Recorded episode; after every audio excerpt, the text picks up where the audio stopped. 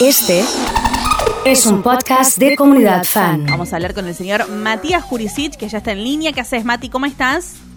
Hola Gaby, hola Dieguito, ¿cómo están? Qué tarde media pasada por viento, tierra, no sé, es una situación media extraña para un viernes a la tarde. Terrible, ¿no? Lo pensábamos hoy cuando llegábamos acá, decíamos, bueno, si te imaginas una cara para el viernes, no es esta, pero me parece que no importa nada porque es viernes, ¿viste? Te da esa sensación.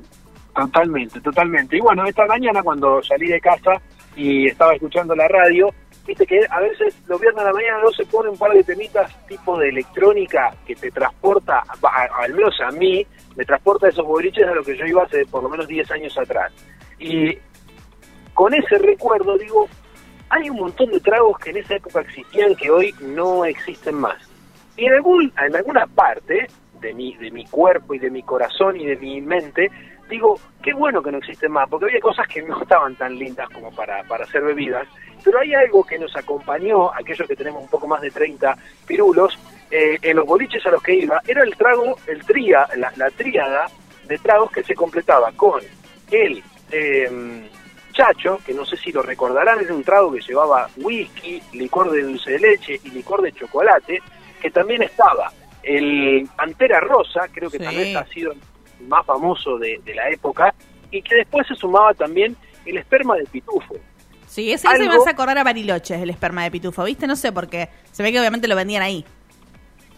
Es, es posible. Yo creo que esa, esos tragos nos, nos indicaron un poco el paladar a aquellos que salíamos en esa época y es, decir, ¿a quién se le ocurrió cruzar todos estas, estos ingredientes? Porque hoy, cuando uno se pone a hacer un trago, al menos la mayoría de los bartenders que conozco, eh, tanto hombres como mujeres de acá, de, la ciudad, yo creo que en ninguno, en ningún caso utilizarían recetas de características similares a esas que se bebían en esa época. Bueno, hay que rastrear un poco en el tiempo cuándo fueron las primeras veces que salió. Y acá aparece la figura de una persona que tal vez para pocas personas lo vayan a reconocer, que se llama Carlos Casese. Carlos Casese era el director de marketing de una de las grandes empresas de que, que existen en Argentina de, de, bebidas alcohólicas, que no es argentina, se llama Pernod Ricard, y fue el responsable de crear la piña colada Clinton.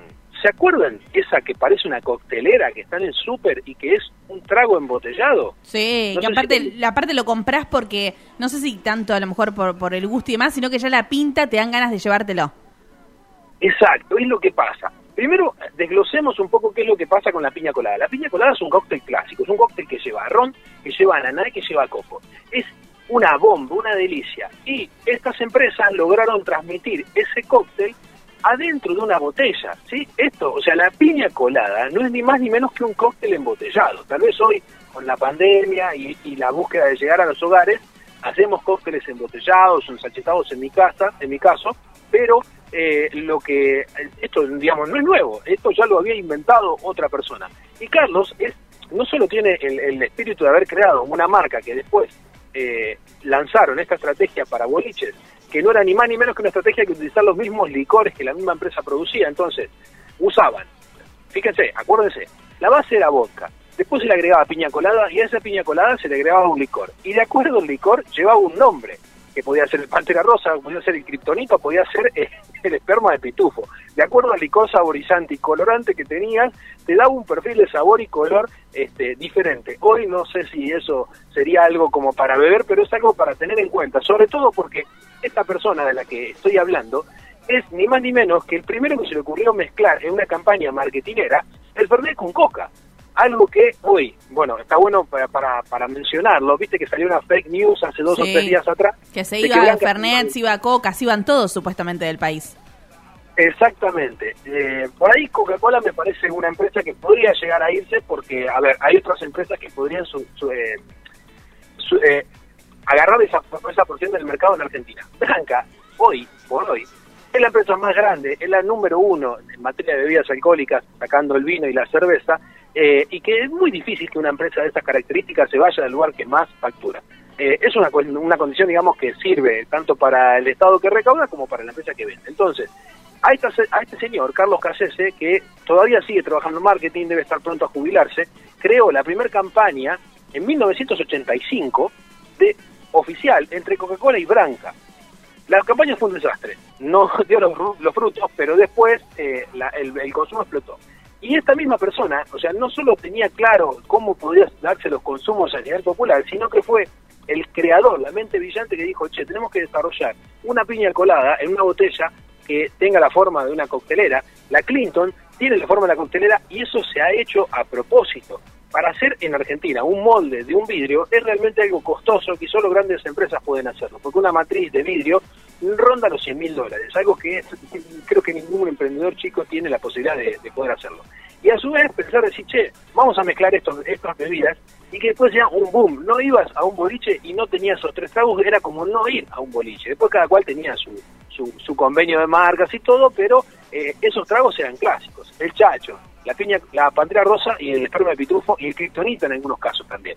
Sí, sin duda, son tragos que obviamente todos recordaremos. En mi caso, por ejemplo, me llevan a Bariloche, ¿viste? Pero obviamente te pueden llevar a algún boliche de la ciudad que lo hayas consumido. Y yo creo que también tenía que ver con la edad de a lo mejor de los 18, 20 años, que uno empieza como a conocer el mundo de las bebidas y tomás todo, ¿viste? No te importa que tiene adentro, lo tomás igual. Y después a lo mejor hoy, a la distancia, ¿no? Y conociendo esto que decís, que, bueno, mezclaban algunos licores que hoy es impensado, decís, ¿cómo podíamos tomar eso? Pero sin embargo, bueno, fueron tragos que marcaron al menos eh, gran parte, obviamente, de nuestra adolescencia, por así decirlo. Sí, yo me imagino, la, la, en realidad me imagino, recuerdo la imagen que tengo. eh, yo no soy nativo de Rosario y a los 17, 18 eh, vivía en un pueblo, el pueblo de mi viejo se llama Ascensión, íbamos a bailar a Teodelina, que es provincia de Santa Fe, a un boliche que se llama, o se llamaba Margarita, que creo que ya no existe más. Y se alternaban con Arribeños, que era el pueblo vecino, con un boliche que se llamaba Iron. Y me acuerdo la imagen de estar parado bailando con el vaso en la mano, con esa, ese, ese, esa bebida este, que no solo tenía características lechosas, sino que era turbia, y, y vos lo tenías en la mano como que era, como si fueras James Bond con una copa de martini. Claro. Era toda, toda una imagen fuerte, ¿no? Sí, y aparte los colores acompañaban un poco a eso, ¿no? Que era como que llamaba la atención y demás, y estaba bueno.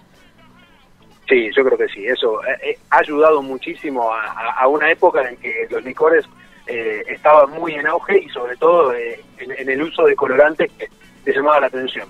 De hecho, bueno, siguen existiendo en el mercado el Blue Curazao. no es ni más ni menos que un licor de naranja al cual le agregan colorante, simplemente porque quieren tener una bebida de color azul, porque no tiene ningún justificativo ni natural ni lógico, eh, porque prácticamente no existen bebidas de color azul que se den de características naturales. A excepción de que hay una reacción química que se da con el repollo y determinados ácidos que te puede teñir algo de color eh, o violeta o más azulino, eh, pero bueno, en esos casos eh, tendrías el sabor del repollo. Sí, que no sería muy rico pensándolo, ¿no? Para un licor, un licor de repollo raro. Exacto, exactamente.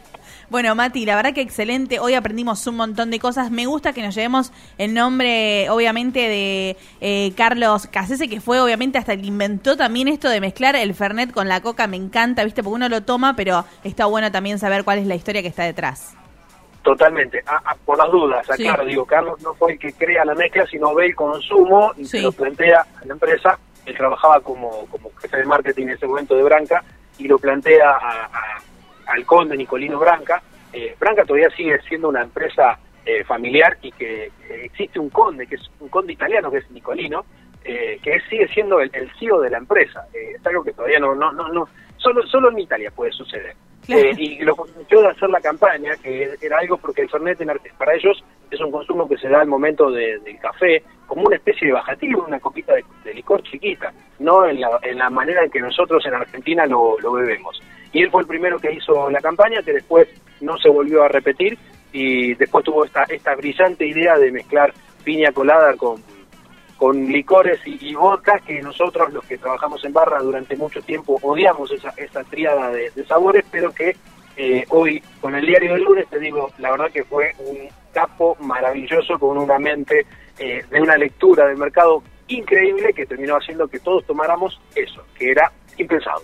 Excelente, Mati. Bueno, ¿te parece que nos reencontremos ya la semana que viene en piso, sí? Nos venimos aquí a la comunidad, nos venimos a reencontrar todos. Me encantaría volver a- al piso. Nos vemos el viernes que viene. Bueno, así pasaba Matías Jurisic por Comunidad Fan.